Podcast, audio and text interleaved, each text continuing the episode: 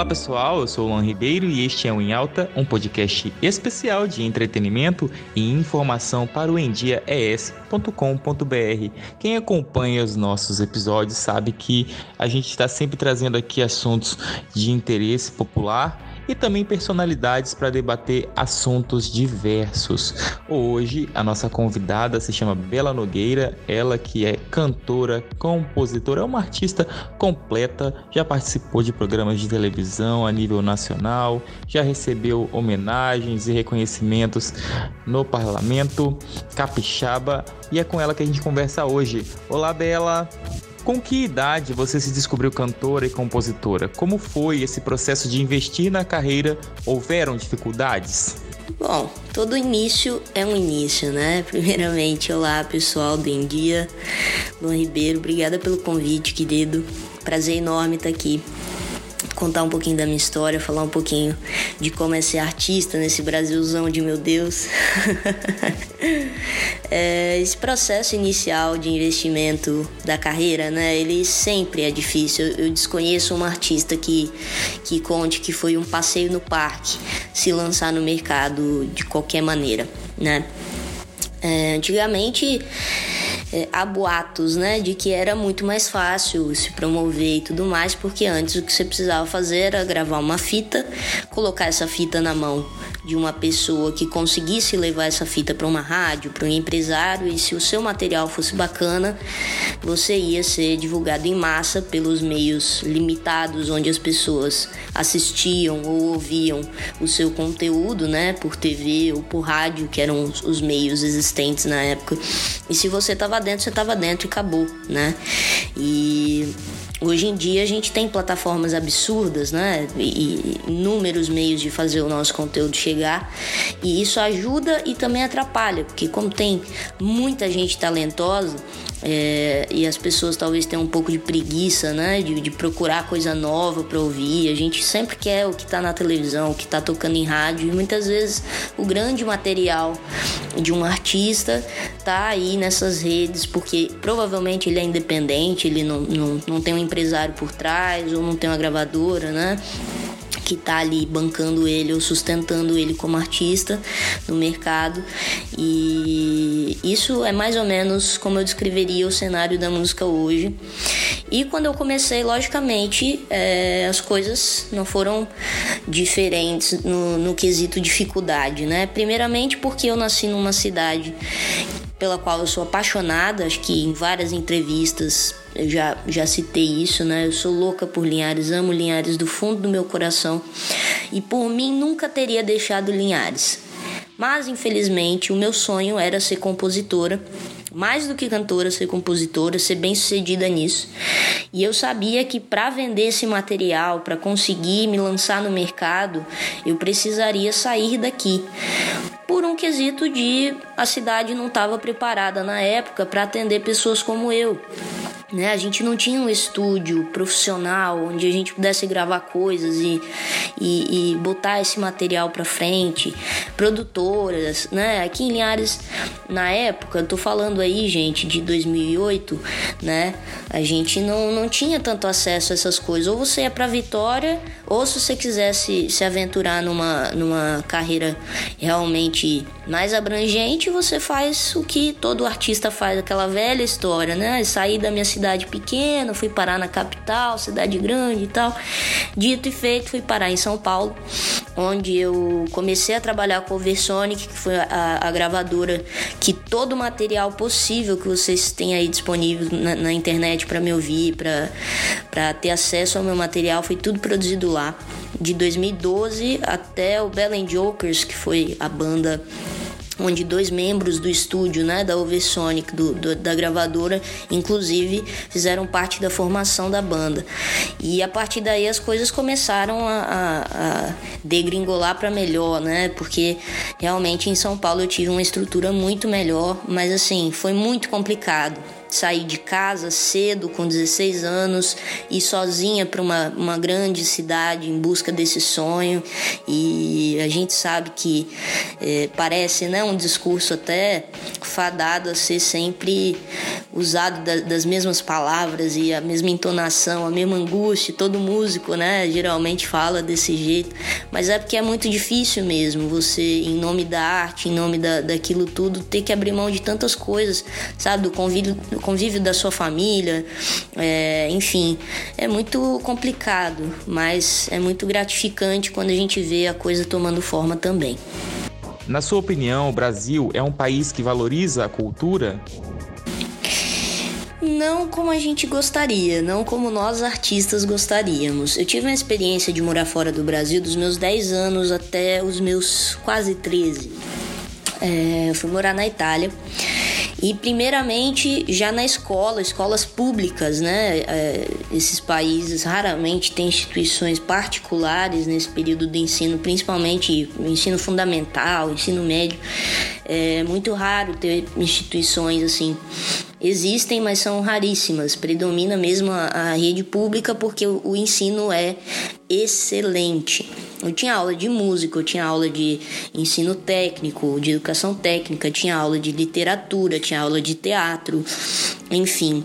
É, eu acho que culturalmente falando, é, se a gente não investe na criança ali no momento que ela tá para absorver é, todo o conhecimento possível. Eu lembro que eu era uma criança muito sedenta por leitura, por, por artes no geral, né? Depois comecei a ouvir discos. Nesse período que eu estava lá, entrei em contato com rock britânico, conheci Beatles, conheci Oasis, Queen, Beach Boys e, e minha cabeça explodiu, assim, foi uma sensação maravilhosa e artes no, no geral, né? Eu estava no país que deu vida a pessoas como Leonardo da Vinci, Botticelli, é, não só dentro da música, pintura me interessava muito, enfim.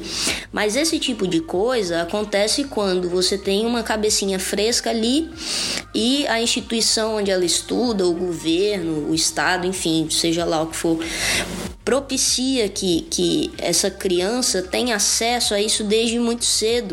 E é por isso que na vida adulta, quando já formados né, por suas instituições, depois por faculdades e tal, as pessoas já têm um conhecimento muito vasto, muito amplo, muito bom, uma base cultural muito boa.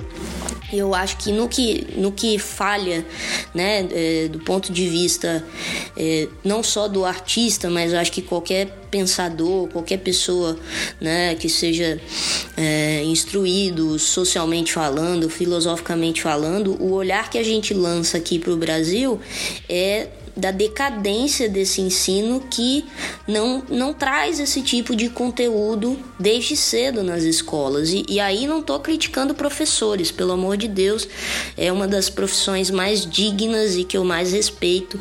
E sei que muitos professores ainda vão além do que está ali no, no script e, e, trazem isso de uma forma ou outra para dentro das suas salas de aula. Mas eu acho que, é, como um país num todo, a gente meio que menospreza essa fase tão importante, né? É, que é o comecinho ali, a formação, a primeira formação de um cidadão brasileiro, onde ele poderia estudar tantas coisas bacanas ali, que tivesse acesso muito mais é, fácil a esse tipo de informação e acaba não tendo porque realmente o nosso ensino ele é meio precário aí nessa, nessa questão.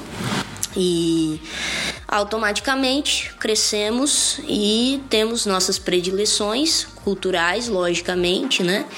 E o problema é, dessa escassez nessa fase, para mim, é que depois, como adulto, se você não tem contato, por exemplo, com música clássica, pode vir a melhor sinfonia do mundo tocar do lado da sua casa. Você não vai ter o interesse de assistir porque aquilo nunca foi um, uma coisa que foi revelada para você, foi apresentada para você.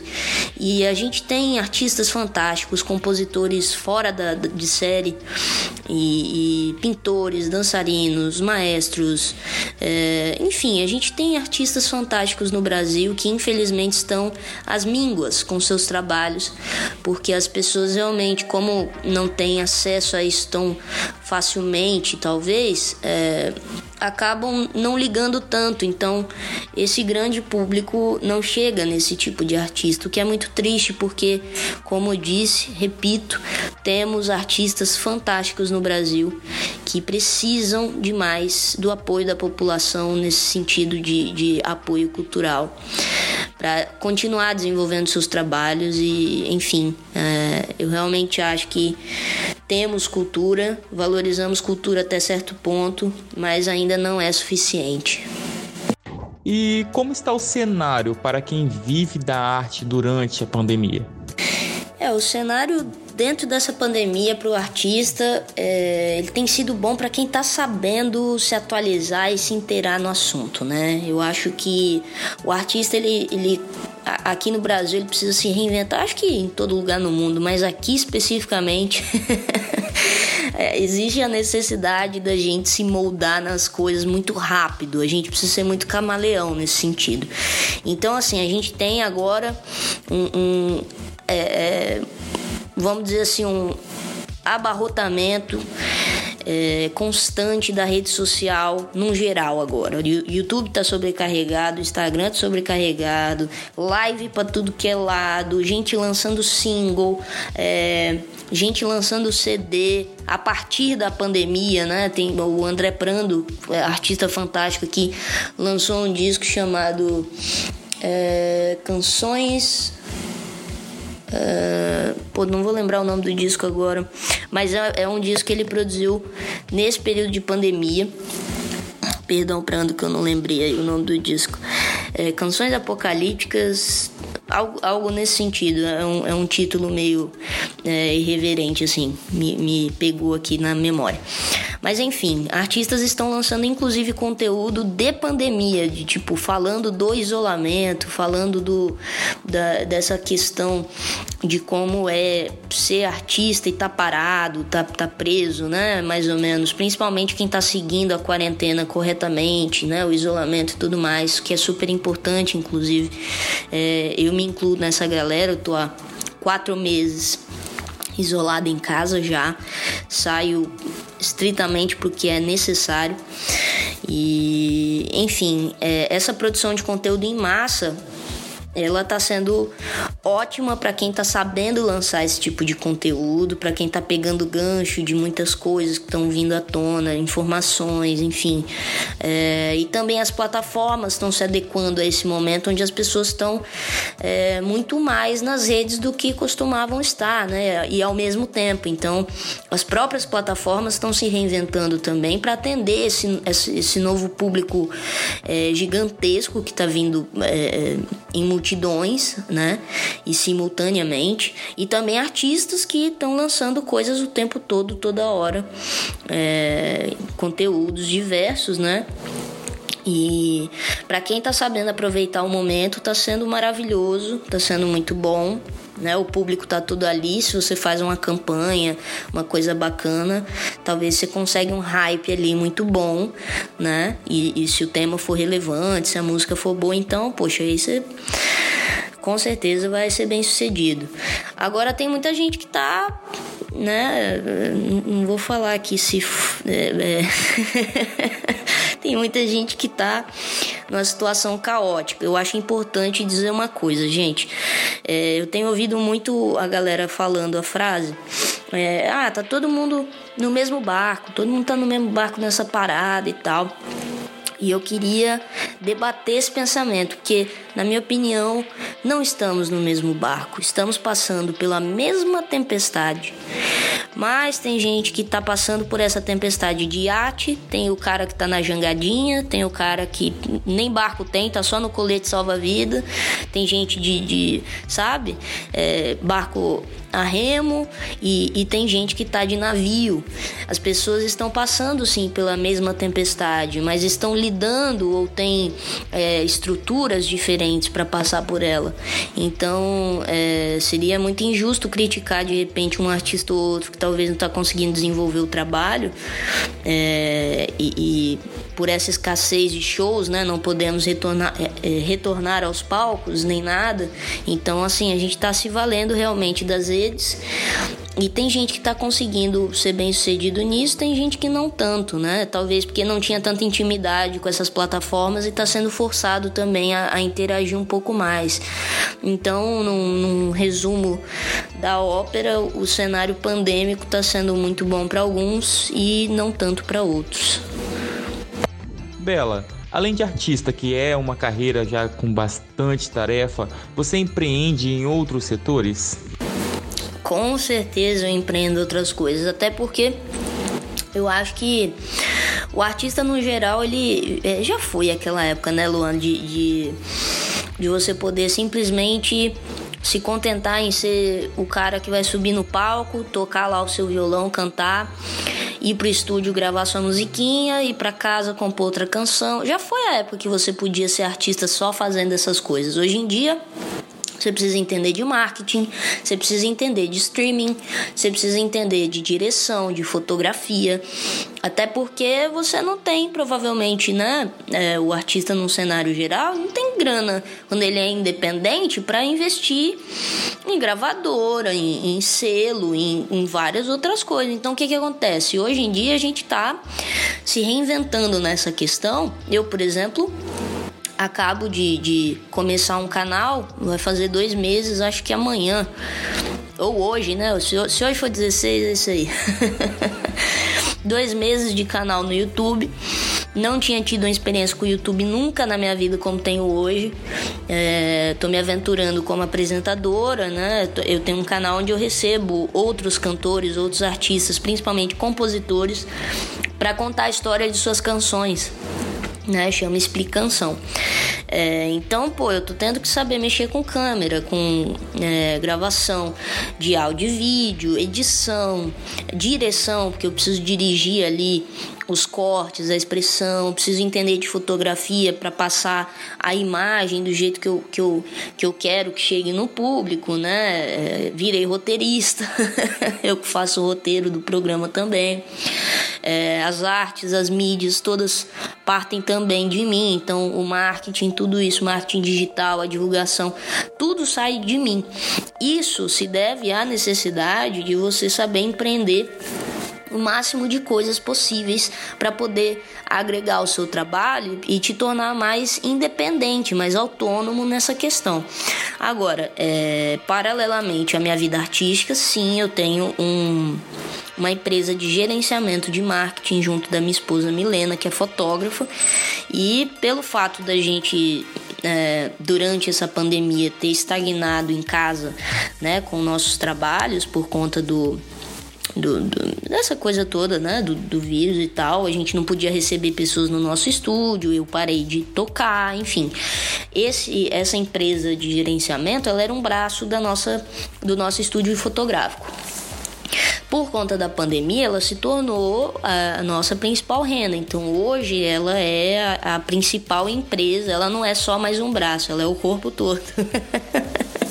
até a gente poder retornar com as outras atividades. Graças a Deus estamos indo muito bem com esse trabalho de gerenciamento, que é uma coisa que eu adoro fazer também, tá super ligado ali, né? Fotografia, arte, e, e eu tenho adorado mesmo fazer esse tipo de conteúdo. Por falar em empreender, conta para o nosso podcast um pouco dos seus projetos. Então, como eu acabei de citar, né, enquanto compositora, cantora e, e produtora, Bela Nogueira está um pouco em hiato agora por conta do canal, né? Eu tô me dedicando 100% a esse projeto, que é um projeto que eu, eu, brinco com, com a galera que trabalha comigo, que eu quero que esse canal seja o Amazon do, do músico, sabe? Que tenha de A a Z de conteúdo dentro dele. Então é um canal onde a gente, a gente recebe esses artistas, né, recebe, entendam, virtualmente, né, a gente não, não se encontra, inclusive a maioria são de outros estados, né? A gente, embora é, eu, eu dê muito, muito mais espaço e evidência para artistas locais, na verdade, acho que 70% dos artistas que eu já chamei são do estado do Espírito Santo, alguns de Linhares e, e Vitória, enfim, a gente tenta trazer à tona mais a cultura capixaba, né? E revelar os nossos compositores nesse canal. É importante dizer que, que isso é feito de maneira remota, viu, gente? É, a gente realmente está tomando todos os cuidados possíveis com essa pandemia e eu sugiro que todos façamos o mesmo para que isso acabe logo, né? E aí sim eu vou poder receber esses convidados e bater um papo, tomar um café. Vai ser muito mais gostoso esse programa quando ele puder ser feito nesse formato. Por enquanto, a gente fica aí com, com esses relatos à distância mesmo, que está funcionando muito bem. É, vários quadros né, já foram criados, eles devem sair é, no futuro próximo aí, mas sempre voltado à música, né? O Explicação é isso, é o explicar da canção. Então o artista vem e conta como que ele escreveu aquela canção. O hitmaker já é um quadro mais instrutivo e mais direto para o músico em si. O explicação o fã consome, os artistas consomem para ver o processo criativo dos outros artistas. Agora o hitmaker ele é mais voltado é, para o músico e é um conteúdo que vem do músico para o músico ou é, de pessoas que trabalham no mercado fonográfico atual que dão dicas, explicam coisas novas do, do mercado. Pô, como que você faz live de maneira profissional, com áudio profissional. E aí a gente trouxe a Núbia, Núbia Duarte, fonoaudióloga aqui de Linhares, minha amiga querida, me ajudou muito, muito na época que eu participei do Canta Comigo. A Núbia deu dicas valiosas ali de como você melhorar o desempenho da sua voz e tal. Então a gente gera esse tipo de conteúdo lá. E tem uns projetos novos aí para surgir dentro do canal, algumas parcerias para serem anunciadas já. A gente já tem uma parceria de peso que é, que é a Origens, é uma marca ali de Vitória, uma marca que, que faz camisetas com conteúdo capixaba, do, do qual eu me orgulho muito. Então foi uma grande vitória pra gente que essa marca vestisse o nosso canal e, e meio que isso tudo está sendo feito com muito carinho, né? Com muita dedicação e por enquanto a minha cabeça tá nisso, assim, tá em tocar esse canal e fazer com que ele se torne o que eu, o que eu disse para você que eu quero que se torne, né? Que, que é o Amazon do, do dos músicos você recebeu reconhecimento público no Parlamento do Estado do Espírito Santo e participou de competições musicais na TV Globo e TV Record. Conta um pouco pra gente uh, como foi essas experiências, por favor. Nossa, cara, passa um filme na cabeça, né? Uma coisa louca, assim, porque é, vou pintar, uma, um, vou desenhar uma coisa na, na cabeça de vocês. Imaginem uma garota que sai de casa com 16 anos, bota nessa soma, né? Uma pessoa que é artista, gay, assumida, me assumi muito cedo em casa, né? E, e realmente já sabia que caminho que eu ia tomar, tanto profissionalmente quanto até entendi daquele momento ali com, com os meus 16 que eu realmente não seria feliz se eu tivesse seguido uma vida é, com, com relacionamentos heteronormativos, né? Então, é, ali eu entendi que eu era gay, ali eu entendi que eu ia cantar, ali eu entendi que a minha sina era compor e que eu queria viver disso. E então, assim, é, colocado tudo isso na balança, e aí você bota é, uma cidade conservadora, né? Até certo ponto. Linhares ainda considera uma cidade bem conservadora para alguns assuntos e meio que sem estrutura para tudo o que eu precisava ser e fazer, né? E aí eu precisei sair por conta disso, senão jamais teria deixado minha cidade querida. Mas aí a partir desse momento tudo foi uma aventura na minha carreira, né? Eu montei o Belém Jokers, em quatro anos a gente foi parar na Globo, com já três DVDs gravados, um disco solo que eu lancei que foi o Bela Nogueira te seguindo, que fez super sucesso. Foi graças a esse disco que a gente foi parar no Superstar, porque ele foi cair na mão logo de quem? Torquato Mariano. Para quem não conhece, Torquato Mariano é produtor da Globo do, dos programas Superstar, Popstar e The Voice Brasil e The Voice Kids também, se eu não me engano. E Torquato simplesmente é um dos maiores guitarristas que o Brasil já teve. É, gravou com Cazuza, Ivan Lins, participou do último trabalho do Djavan. É um cara é, muito, muito respeitado no meio. Esse disco caiu na mão dele e a gente foi então convidado a participar do programa. Eu nunca tinha nem me inscrito no Superstar e a gente acabou indo fazer as audições, como todo mundo fez, mas realmente foi a convite da emissora por conta desse disco. E depois a gente gravou o DVD no Sesc de São José dos Campos, né? E tivemos uma carreira bem sucedida enquanto banda lá no Vale do Paraíba, em São Paulo. E é, depois teve aquele rolo, né? Do, do, do, da barragem de estourar ali em Mariana, que foi quando nasceu a minha canção Doce Rio Existe inclusive disponível para vocês um episódio na explicação onde eu conto a história dessa canção, como ela nasceu. Dá uma acessada lá. É, e Doce Rio me rendeu coisas muito boas, frutos muito bons, assim, porque foi uma canção que me revelou um, um lado artístico que eu não sabia que eu tinha que é essa coisa de escrever como se a ideia, a letra, a música tivesse caído como um raio na minha cabeça, veio inteira. Eu não sabia que eu tinha essa capacidade de compor dessa forma, né? Até então sou virginiana, muito crítica com o meu próprio trabalho, então às vezes eu demorava dias para fazer uma canção, revisitava aquilo ali, tirava uma frase, botava outra, não, isso aqui não tá bom, né? E no dia seguinte fazia a mesma coisa, até eu falar assim, nossa, isso aqui tá aceitável. E Doce Rio não, Doce Rio, talvez por ser parte da minha história com o Rio Doce, com tudo aquilo, e de ter me chocado muito aquela situação, a letra veio pronta na minha cabeça, como se fosse um poema que eu já tinha lido e decorado várias vezes, e é uma das letras que eu mais tenho orgulho de ter feito. A segunda é, ocasião maravilhosa que essa canção me proporcionou foi receber essa comenda. É, essa comenda Maurício de Oliveira, que para mim não tanto pelo objeto, pela comenda em si, mas foi a primeira vez. Eu, tenho, vou fazer 27 anos e tenho 12 anos de carreira, ou seja, quase metade da minha vida eu passei trabalhando e me dedicando à música. E foi a primeira vez que o meu estado reconheceu e validou o meu ser artístico capixaba, né? A, a, minha figura enquanto capixaba, a minha contribuição artística enquanto compositora capixaba e é, sem, sem saber, eu acho que isso estava no meu subconsciente, mas eu queria muito aquilo. Eu não, não tinha tanta noção do quanto eu queria aquilo, é, mas quando eu recebi a comenda, eu me senti extremamente feliz e realizada, porque em São Paulo é, as coisas aconteceram até de forma muito gloriosa na minha carreira, né? Fui participar de um programa de nível nacional com a banda que tinha só quatro anos. Tem gente que tem banda há 20 anos e nunca conseguiu chegar onde a gente chegou, infelizmente.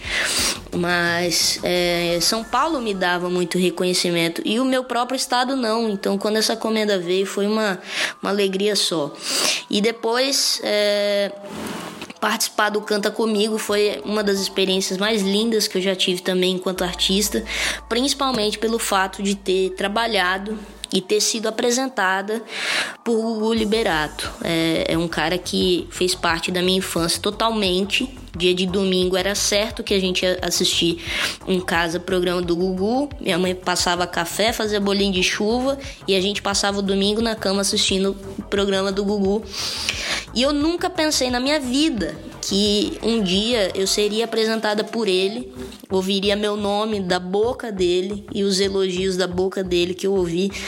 É, nunca tinha sonhado no meu sonho mais profundo de menina, de quando eu fosse me tornar algo dentro da música, que isso fosse acontecer comigo. E infelizmente a gente acabou perdendo o Gugu semanas depois, enquanto o programa ainda era exibido. Então, é, eu tenho muito orgulho de dizer todo o carinho do mundo por ele, de dizer que eu fui é, uma das últimas artistas a serem apresentadas por ele. Isso também é um marco assim na minha carreira e me traz muito orgulho. Tudo isso que eu narrei aqui, quando eu relembro, me traz muito orgulho e faz com que todos os as dificuldades, tudo que eu passei para chegar até aqui, valham muito a pena.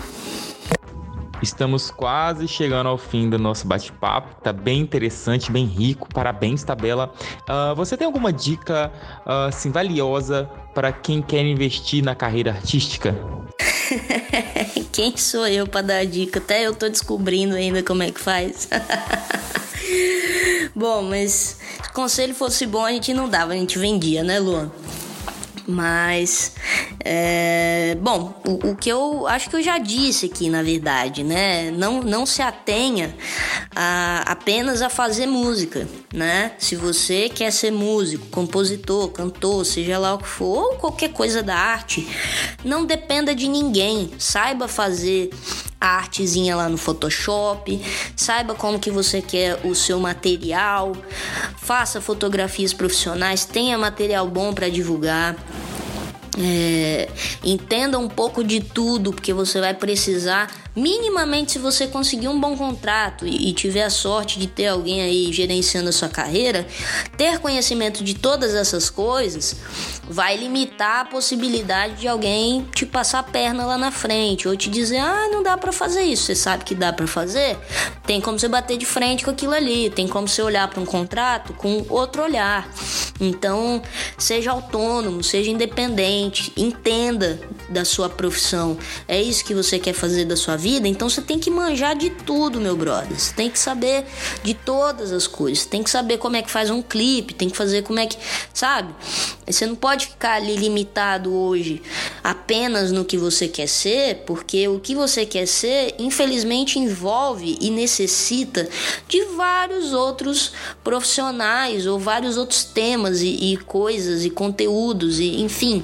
Então, saber de tudo para mim, hoje é o que salva um artista. Ter noção de tudo que ele está fazendo. Ter noção de marketing, ter noção de, de empreendedorismo, ter essa cabeça do streaming, como que funciona.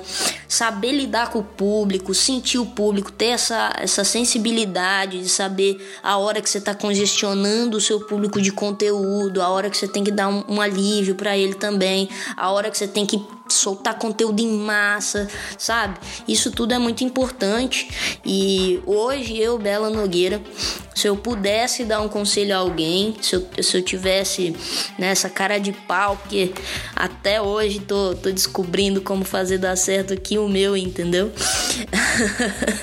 Mas seria isso, seria de, de não espere que pessoas qualificadas façam os trabalhos da sua carreira por você. Você precisa tomar as rédeas da situação para que você seguir para o melhor caminho para você. Isso é muito importante. Então, assim, deixa aí pra gente o seu arroba, é, as suas considerações finais. Eu agradeço muito a sua participação. Opa, que maravilha, né, gente? Que coisa boa estar tá aqui com vocês. Quero agradecer mais uma vez o Luan. O Luan, para quem não, não sabe, né, talvez, o Luan por várias vezes trabalhou comigo como assessor, né? Foi aí um, uma ponte entre o meu trabalho e a minha pessoa e a minha carreira com várias outras pessoas e tal. Ele precisa contar para vocês um dia como que a gente encontrou com a Valesca Popozuda em São Paulo na Augusta. Vamos contar essa história qualquer dia, Lu? Foi demais. Saudade de você, meu lindo. É uma pessoa que eu admiro muito que está fazendo esse trabalho aqui com, com o podcast de uma maneira sensacional. Obrigada pelo convite, obrigada a vocês todos que estão ouvindo. Espero que conhecer um pouquinho do meu trabalho, da minha carreira, ter a oportunidade, né, de, de saber um pouquinho mais de toda essa loucura que foi a minha carreira e que tem sido, né? Espero que tenha aproximado a gente um pouquinho mais. Um beijo grandioso para vocês todos com muito carinho e me acompanhe por lá também nas redes. É, o meu arroba é Bela Nogueira Oficial Bela com dois L's. Vocês me encontram lá no Facebook, no, no Instagram, Twitter, enfim, e também acompanhem o canal Explicação, que é esse projeto lindo que eu tô desenvolvendo, né? E tá muito bacana o conteúdo, muito lindo. E eu espero que vocês gostem também. Se você for aquele cara ou aquela, aquela moça que adoram saber a história por trás das canções ou que tem interesse de conhecer melhor é, certas coisas do ponto de vista do artista, lá o nosso canal é o lugar certo que você precisa estar. Tá. Todo sábado, às duas horas da tarde, sai episódio novo e eu espero lá a sua audiência, o seu comentário, a sua curtida, o seu carinho com todo o amor do mundo, beleza? Beijo grande pro em alta. E é isso. Luan Ribeiro, te amo, te adoro. Você é o cara. Aquele beijo. Acompanhem este e outros conteúdos no endiaes.com.br, nas redes sociais, arroba endiaes. Ouça, leia, assista. Hashtag endiaes. Um abraço.